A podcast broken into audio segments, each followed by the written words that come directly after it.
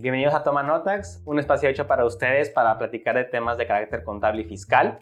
El día de hoy vamos a ver el tema del registro de servicios especializados REPSE y sus implicaciones en materia de seguridad social e Infonavit.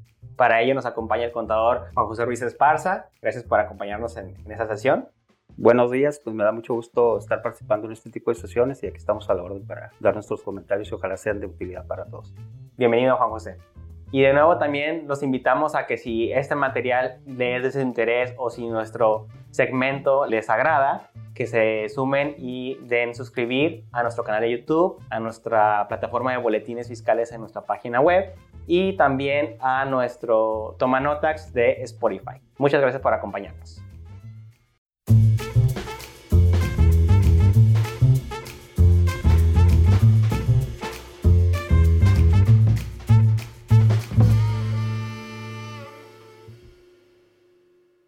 Hola a todos, Juan José, gracias por acompañarnos en esta sesión el día de hoy.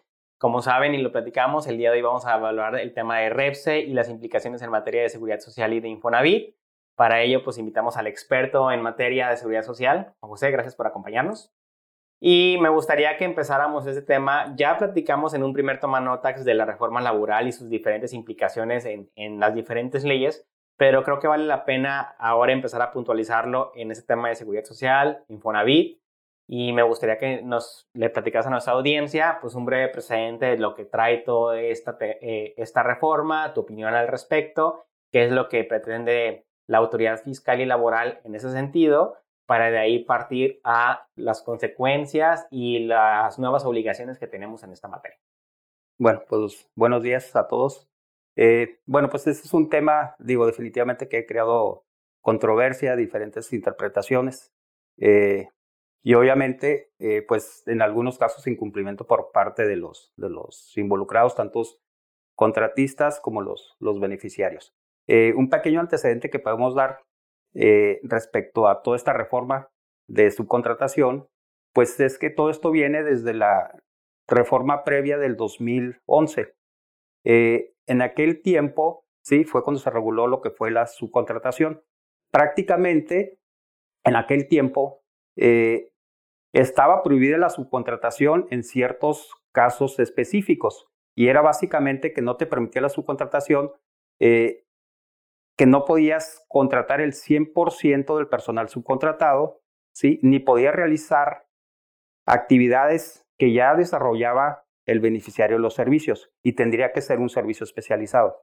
Entonces, eso estaba prohibido. Sin embargo, la, la disposición de 2011 decía, en caso de que incumplas, se puede decir que tu sanción es de que el beneficiario sería considerado patrón para efectos laborales y para efectos de seguridad social.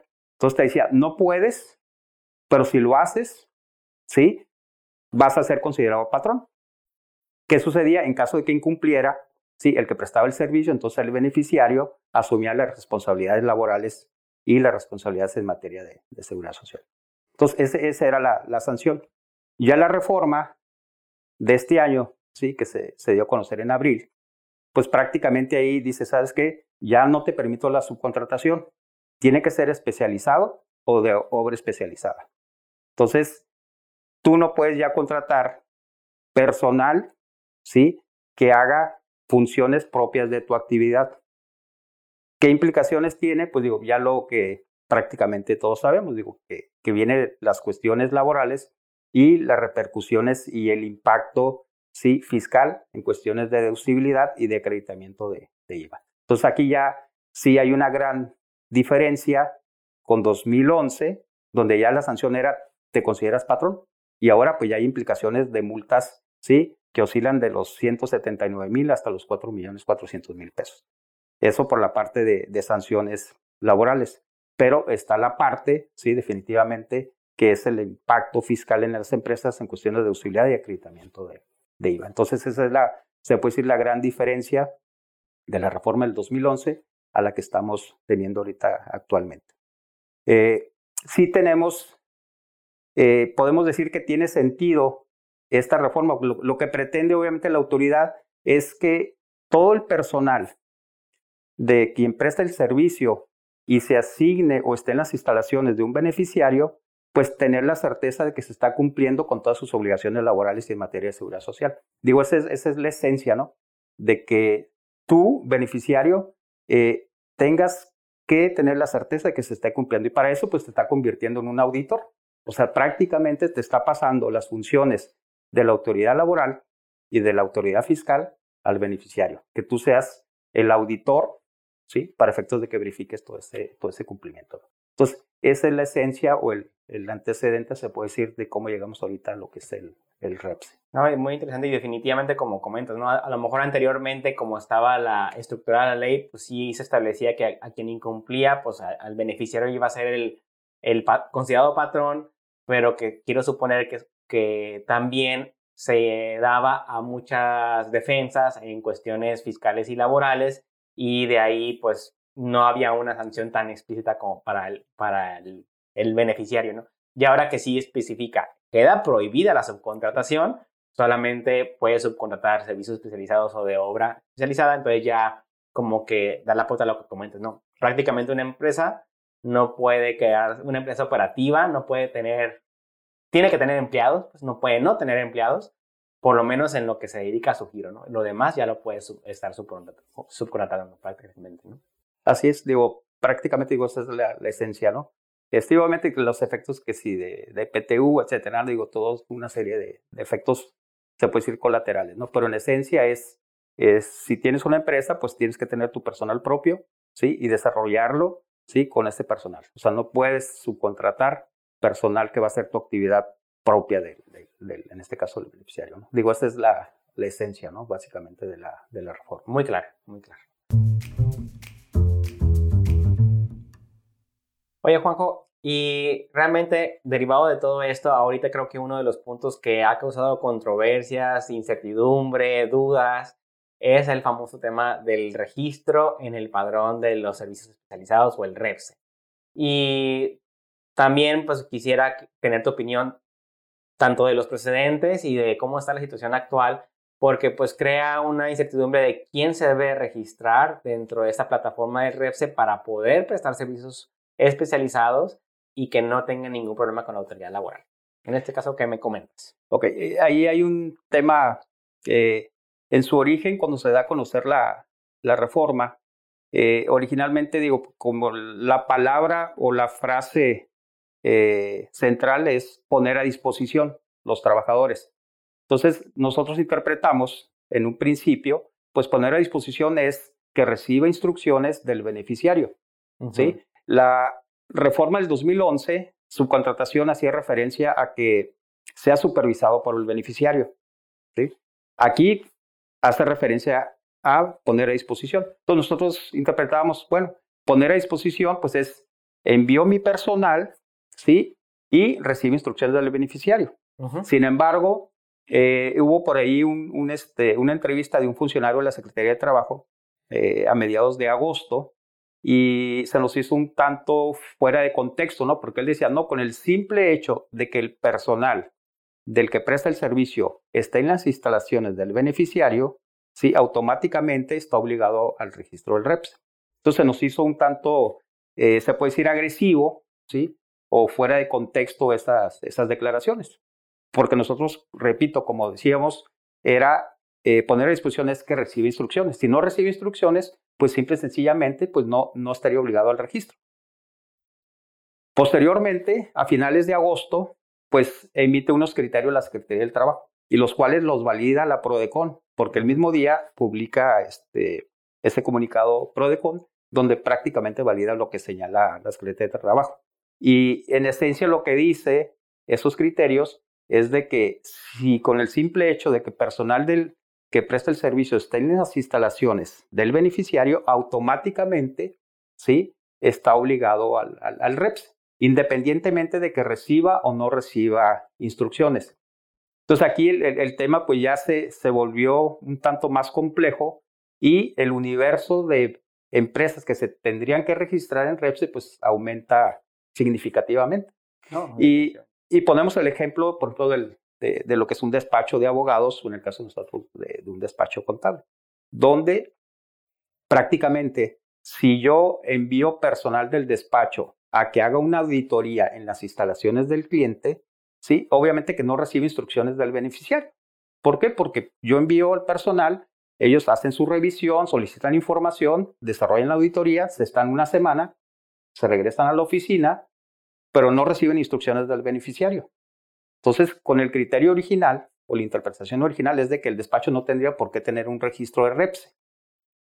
Con esta interpretación y los criterios de, la Secretaría, pues automáticamente el despacho tendría que tener un registro de REPSE, con el simple hecho de que el personal del despacho va físicamente a desarrollar las actividades dentro de las instalaciones del, beneficiario. Entonces, pues esto, estos criterios pues vinieron a, a incrementar obviamente el volumen de empresas que se tendrían que registrar en, en REPS. Eh, obviamente digo, pues podemos no estar de acuerdo, pero aquí el punto es de que ahorita ya que ya están activadas las revisiones por parte de la Secretaría de Trabajo, eh, por ahí hubo comentarios hace una semana donde ya están haciendo este tipo de revisiones, pues si yo no tengo el registro eh, y yo tengo mis argumentos, pues al final del día pues voy a tener que, que litigarlo con la Secretaría del Trabajo. Entonces ahí digo, es muy importante analizar el tipo de contratos que estamos teniendo y este, definir si sí si, lo debo registrar o no lo debo registrar. Pero estar muy apegados con el abogado laboral, porque al final del día, pues él es el que en un momento dado, pues va a defender en este caso ya sea el beneficiario o al contratista. Entonces, punto importante es sí estar muy apegado con, con el asesor laboral y obviamente con la parte fiscal y de seguridad social, porque el efecto que va a tener el incumplimiento en la materia laboral, pues va a ser un efecto en materia de seguridad social y los efectos fiscales que, ya mencionamos. ¿no? Entonces sí es muy importante eh, tener presentes esos criterios y tener bien definido cuál es la postura que voy a tener yo como beneficiario o como contratista de, servicios. Definitivamente, Juan, creo que sí, eso es el punto importante. Número uno, ¿qué criterios voy a tomar? A lo mejor con respecto al análisis de la proveeduría de cierto tipo de servicios, que es donde se presta más a asistir físicamente a las instalaciones, pero sí creo que todo esto debe ir de la mano con el abogado laboral y sí con la parte, a lo mejor el, asesor fiscal o la parte de seguridad social, como es tu caso, ¿no? Eh, y eh, muchos se han preguntado, pues bueno, o puedo decir, ¿y qué implica que yo, como en el ejemplo que ponías, despacho contable, me registre en el REPSE? Realmente no me está generando una obligación fiscal adicional de la que ya tengo. Sin embargo, entiendo que pues hay una serie de, de avisos y este, declaraciones que hay que estar dándole a la autoridad fiscal, que ahorita vamos a platicar el tema ahí de, de, la parte de seguridad social, que no es algo que me va a hacer pagar más impuestos, pero me va a generar una carga administrativa porque tendría que enviársela, en este caso, entonces a todos mis clientes, ¿no? Entonces, si yo tengo N número de clientes, tendría que estar mandando la misma información a ese mismo número y es tener ese proceso administrativo de registro para ayudar cumplimiento y también que el cliente que recibe el servicio pues tenga esa información que requiere probarle la autoridad laboral y fiscal de que está cumpliendo respectivamente. Entonces, no implica una obligación fiscal de tributaria, pero sí algo administrativo que en muchos casos puede ser este, exhaustivo y que también me ha tocado ver algunas empresas que mejor precisamente en los criterios dicen, no, todos mis proveedores, regístrense. Y si quieren tener operaciones conmigo, mejor regístrense y, se acabó el problema y no voy a estar eh, viendo con mi abogado y viendo el análisis particular de quién sí y quién no, ¿no? Pero pues sí genera ese tipo de controversias, ¿no? Definitivamente creo que la, mejor decisión es asesorarse adecuadamente y tener los elementos para, en este caso, cuidarlo, ¿no? Así es. Y bueno, ya que ahora sí vimos el precedente y ya vimos el tema del famoso registro en REPSE, ¿qué obligaciones hay en materia de seguridad social y de Infonavit o el tema de la reforma de la subrotación laboral? Tanto para el patrón, el, patrón directo y el que recibe el servicio especializado. Ok, en, materia de, de, seguro social, te digo, sí hay cambios, digo, más en beneficio del beneficiario y básicamente es que hasta antes de la reforma eh, los que celebraron un contrato de subcontratación, ambas partes presentaban un reporte que era trimestral, que era el famoso PC1. ¿sí? En tanto celebraras un contrato en ese trimestre, tenía la obligación de presentar el, el, PC1. Si no celebrabas contrato, no presentabas el, referido formato. Ahorita con la reforma, únicamente el que tiene la obligación de presentar ese reporte es el que presta el servicio. El beneficiario ya queda eximido totalmente de presentar ese reporte que es en la plataforma del Seguro Social, el famoso IXOE. Eh, es un reporte cuatrimestral donde se tienen que reportar los contratos celebrados. Ahora, a diferencia del formato anterior, anteriormente, pues no, si no celebrabas contrato en el trimestre no presentabas nada. Y ahorita en el cuatrimestre sí la página tiene la opción de que si no celebraste contratos, se tiene que llenar, complementar el formato sin información. Entonces, sí es una carga administrativa adicional porque tienes que estarlo presentando de forma cuatrimestral. Okay. ¿Sí? Ese es, en esencia, ese se puede decir de los, de los cambios eh, más importantes y básicamente es por la parte del, del que presta el servicio. Eh, otro punto importante también mencionar es eh, con la reforma anterior de 2011 y que estuvo vigente hasta abril, eh, el que recibía el servicio era considerado en su momento patrón. Con la reforma actual, el beneficiario únicamente tiene responsabilidad solidaria, o sea que es distinto, ¿no? Responsabilidad solidaria, en teoría, pues primeramente tendría que fiscalizar al prestador del servicio y si no responde a las obligaciones, entonces ya se irían sobre el, sobre el beneficiario. Y anteriormente no. Como era considerado patrón, entonces podía eh, tanto fiscalizar la Secretaría del Trabajo o la Autoridad este, de Seguridad Social al prestador del servicio como al beneficiario. Y esa, y esa responsabilidad solidaria es con independencia de que tu proveedor se registre en el REPSE y todo eso. O sea, simplemente no, no cubrió con sus obligaciones laborales o en materia de seguridad social y automáticamente el beneficiario ya sería el responsable solidario. Así es. Y obviamente aquí entramos al, tema desde cuestiones de que el trabajador no esté dado de alta en el seguro social o esté con un salario inferior al, al que esté percibiendo realmente, o inclusive en cuestiones de la prima de riesgo de trabajo, porque puede ser de que a lo mejor el prestador de servicio tiene a los trabajadores en una clase baja, con una prima baja, cuando realmente tiene una clasificación de mayor riesgo. Entonces, también ese tipo de, se puede decir, de eventualidades se le pueden pasar al, en este caso al beneficiario. Por eso es muy importante que el beneficiario, pues definitivamente, sí, esté monitoreando todo ese tipo de, aspectos, y no simple y sencillamente eh, para cubrir la parte fiscal, pues sabemos que para poder deducir o acreditar el IVA, pues tienes que solicitar los pagos del SUA, las declaraciones, etcétera, que es el tema fiscal que no me voy a meter. Pero el hecho de solicitar esa información del SUA pues yo para cubrirme la parte de seguridad social, pues sí puedo verificar que los salarios estén razonablemente correctos a las funciones que desarrollan el personal que tengo asignado. Igual la prima, pues que esté correctamente clasificado, ¿no? Entonces, en la medida que yo valido o verifique esa información, pues yo como beneficiario voy a tener cierta certeza de que está cumpliendo y por lo tanto se reduce mi responsabilidad solidaria que yo puedo tener este, respecto a los trabajadores del, el personal. sí, como dices, realmente te van a estar proporcionando la información tanto de los empleados y de las declaraciones de, de este proveedor de servicios especializados. Por lo tanto, puedes mitigar el, el, margen de omisión de, en este caso, tu proveedor. Realmente, si ya te entregó todas las declaraciones, pues a lo mejor no, si no paga, pero te, te mandó la declaración del desglose sin, sin necesariamente donde sí ejerció el pago, pues no pudieras tener este riesgo. Pero en teoría, pues no debieses de, haber ese, no debieses de llegar a esa responsabilidad solidaria si tú mes con mes solicitas la información y te la entregan. Digo, ya sería un caso a lo mejor que te falsificaron documentos o algo que no validaras.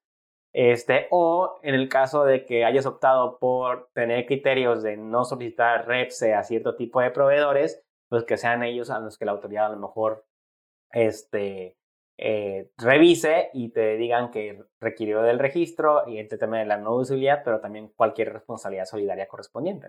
Así es, digo, básicamente es eh, que tu área administrativa sepa analizar e interpretar la información que te esté proporcionando el, el, prestador del servicio. Y básicamente es mitigar este, por los riesgos ¿no? y la responsabilidad que puede implicar el, incumplimiento por parte de y, y, en tu experiencia, Juanjo, este, esta actividad nueva o administrativa realmente amerita que se contrate más personal, o sea, porque entiendo que debe de quitar tiempo el estar supervisando y a lo mejor si eres una empresa pequeña o con pocos proveedores, pues el tiempo que le puedes asignar a esa supervisión o solicitud es poca, pero si eres una empresa mediana, grande o muy grande, pues entonces ya el volumen de documentos creo que cambia bastante e implica otro tipo de cuestiones o decisiones administrativas, ¿no? Sí, digo, ahí definitivamente va, va a tener que ver el, el volumen de contratos que celebres con tus, con tus proveedores, ¿no? Pero sí, y también depende qué tan detallista quieras, quieras ser a la hora de revisar esa, esa documentación. Porque igual eh, recibes el SUA, pero también recibes los XML. Entonces dices, voy a validar que la información que esté en el SUA, pues, por poner un ejemplo, los salarios base de cotización que estén en el SUA, efectivamente son los que estén correspondidos en el XML. Entonces, sí tiene que ver mucho qué tan a detalle o qué tan a fondo ¿sí? quieras hacer cruces de información y tener la mayor certeza. Pero digo, en términos normales, eh, ahorita en la actualidad, eh, pues normalmente con el mismo personal administrativo debes hacer este, capaz para atender toda la, revisión y, cumplir con todas las disposiciones. Que al final del día, digo, va a ser en función al número de contratos que tú tengas y que tengan, que tengan reto. Y, y, obviamente que eso pues va a ser muy variado dependiendo la, la, actividad o el giro que tengas o la cantidad de proveedores que, que tengas que tengan el riesgo de que se tuvieran que registrar en Definitivamente. Pero pues sí, como dices, prácticamente se está volviendo el beneficiario el auditor de la autoridad. Efectivamente, eso está Y entonces realmente en materia de seguridad social y de Infonavit, tu obligación es los avisos que cambiaron de ser trimestrales ahora cuatrimestrales y con eso ya estoy dando cumplimiento todas mis obligaciones. Bueno, obviamente de mis empleados directos el enterar las, las cuotas correspondientes, ¿no? Pero ya no había ninguna otra obligación adicional. Prácticamente no. Este, en materia de Infonavit, prácticamente es, es lo mismo, ¿sí? Este, nada más que no es el XUE, es el SISU. Eh, igual, nada más que en este caso, en el caso de Infonavit, si no tienes información a reportar, el, que presta el servicio, ¿sí? No hay, el portal no te permite sin información, entonces ahí lo que sugieren es que hagas un escrito donde digas que en ese cuatrimestre no tuviste, no tuviste información. Y, la otra parte que hubo cambio en, en, cuestión de la, de la responsabilidad solidaria, que igual es responsabilidad solidaria, antes era, se consideraba patrón, antes eh, era responsable solidario en materia de Infonavit, sí, hasta dos años. Y eso se recortó ahora a tres meses. Pues ahorita únicamente tiene la responsabilidad solidaria hasta por tres meses. Anteriormente eran, eran dos años. Es la pequeña variación que tuvo con, con Seguro Social. Y por todo lo demás, pues prácticamente es, es lo mismo. Las sanciones son similares, ¿sí? Que son de 179 mil pesos a 400 y tantos mil pesos, lo que es la sanción por no cumplir con reportar los contratos. Okay. Ahora, ahí sí hay que tener cuidado porque la sanción es por cada contrato no reportado.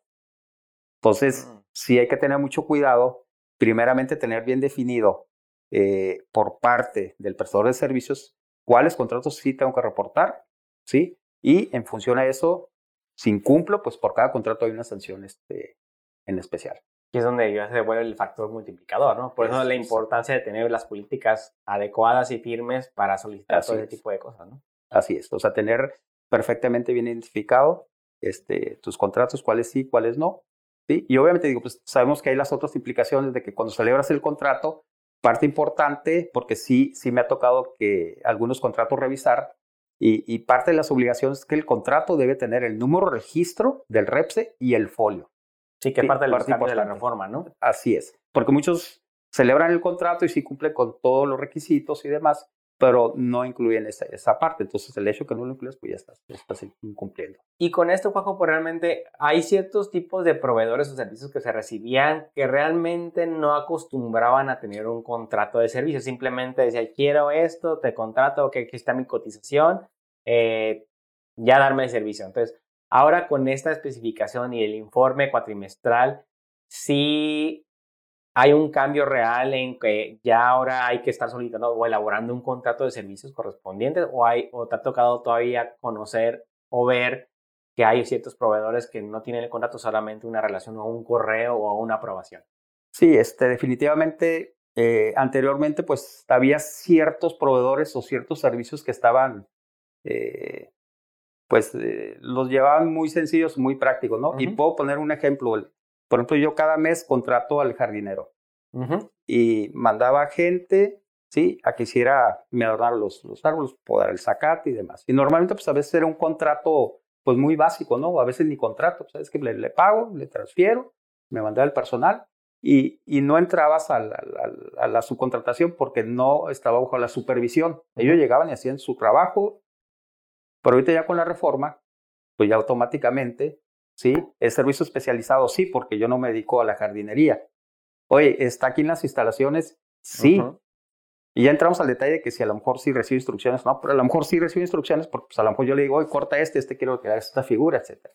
Entonces, ese tipo de prestaciones de servicio, pues a lo mejor estaban este, muy en el aire, ¿no? Entonces, ahorita ya con, con el, la reforma, pues te obliga a que tengas que tener el contrato, ¿sí? Y que a lo mejor el, el proveedor del servicio no está acostumbrado, ¿no? Porque es una actividad a lo mejor de bajo ingreso o lo que tú quieras.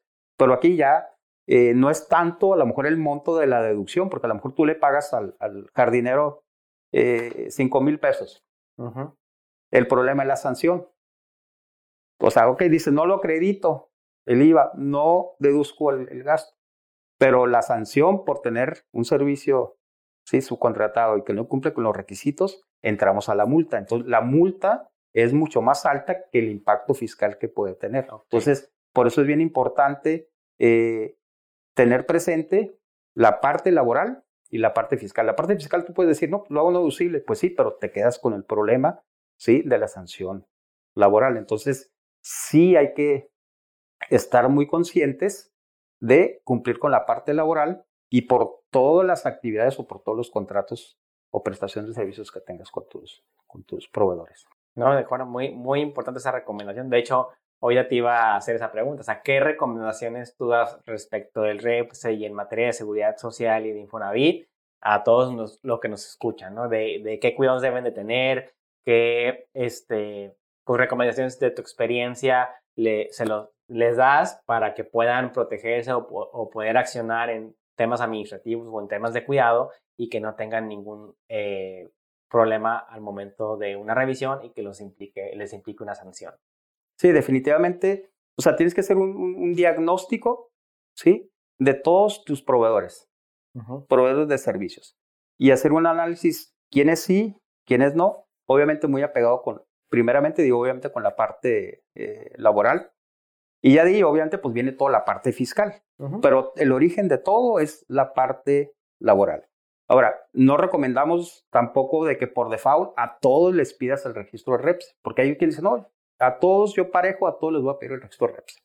No es recomendable porque puede ser un proveedor que no deba de registrarse, tú lo haces que se obligue a registrarse, entonces automáticamente tú te autoobligas a tener que solicitarle declaraciones, SUA, constancias XML, cuando realmente no. Entonces, tú te estás autoobligando por algo que no deberías.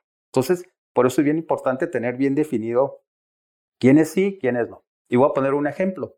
Eh, yo puedo contratar eh, a un abogado, ¿sí? Pero es persona física. Él ni siquiera tiene registro patronal, no tiene trabajadores. Pero ese abogado, yo lo contrato y viene y me da asesorías, a lo mejor hasta me da un curso de capacitación, ¿sí? Y yo puedo decir en primera instancia, oye, pues este, debe tener REPSE, porque está en mis instalaciones, ¿sí? viene periódicamente y a lo mejor hasta recibe instrucciones. Pues bueno, yo lo puedo decir, ah, pues regístrate en REPS. Cuando estrictamente no debería de estar. ¿Por qué? Porque la obligación es cuando pones a disposición trabajadores. Pero en este caso, pues él es persona física independiente, no tiene registro patronal, no tiene trabajadores, entonces estrictamente no le aplica el REPS. Entonces, todo ese tipo de análisis son los que se tienen que, hacer, hacer tu diagnóstico y no por default decir a todos les voy a pedir el REPS, por precisamente lo que mencionamos hace unos momentos. Toda la carga administrativa que implica el ya estar contratado con un proveedor que tiene REPS. Entonces, sí es muy importante hacer tu diagnóstico y ya de ese diagnóstico ya le das seguimiento y establecer tus medidas de control para efectos de que estés cumpliendo con todas las disposiciones y sobre todo partiendo que todo viene de la base laboral. Y ahí se desencadena todos los efectos este, fiscales Entonces, creo que esa es la, la, recomendación, hacer tu diagnóstico, definir quién sí, quién no, y ya sobre eso este, darle seguimiento a tu programa que, que establezcas para los controles. Muchas gracias, José. Y creo que son muy certeras tus recomendaciones. Hay que estar trabajando con todo eso y, pues sí, dar cumplimiento, pero también no exagerar, ¿no? Con todos, porque hasta me puedo ocasionar yo mismo un problema con una sanción por alguna omisión que tenga en las mismas revisiones o en el proceso administrativo de todo esto. Eh, nuevamente agradezco tu, tu presencia en este programa. Te invito a que nos acompañes en futuras sesiones. Ojalá que sí nos puedas acompañar. Y pues creo que la experiencia de Juan José en el área de seguro social es pues muy amplia, de muchos años, aunque sea joven, pero pues ya este, creo que nos das un buen preámbulo de tanto los precedentes, los cuidados que hay que tener para este tema tan común que es ahorita en estos tiempos, porque todavía hay muchas dudas respecto de esto. Gracias por acompañarnos. No, pues muchas gracias y estamos al orden ahí para atender cualquier duda eh, que tenga, pues estamos a la hora. Muchas gracias. Gracias, José. Gracias a todos por escucharnos. Y de nuevo les comento que si este material les gustó, que sigan acompañándonos olviden suscribir a nuestro programa de YouTube, a nuestra página de boletines en, en la página web y a nuestro canal de Spotify como Toma Notas. Muchas gracias.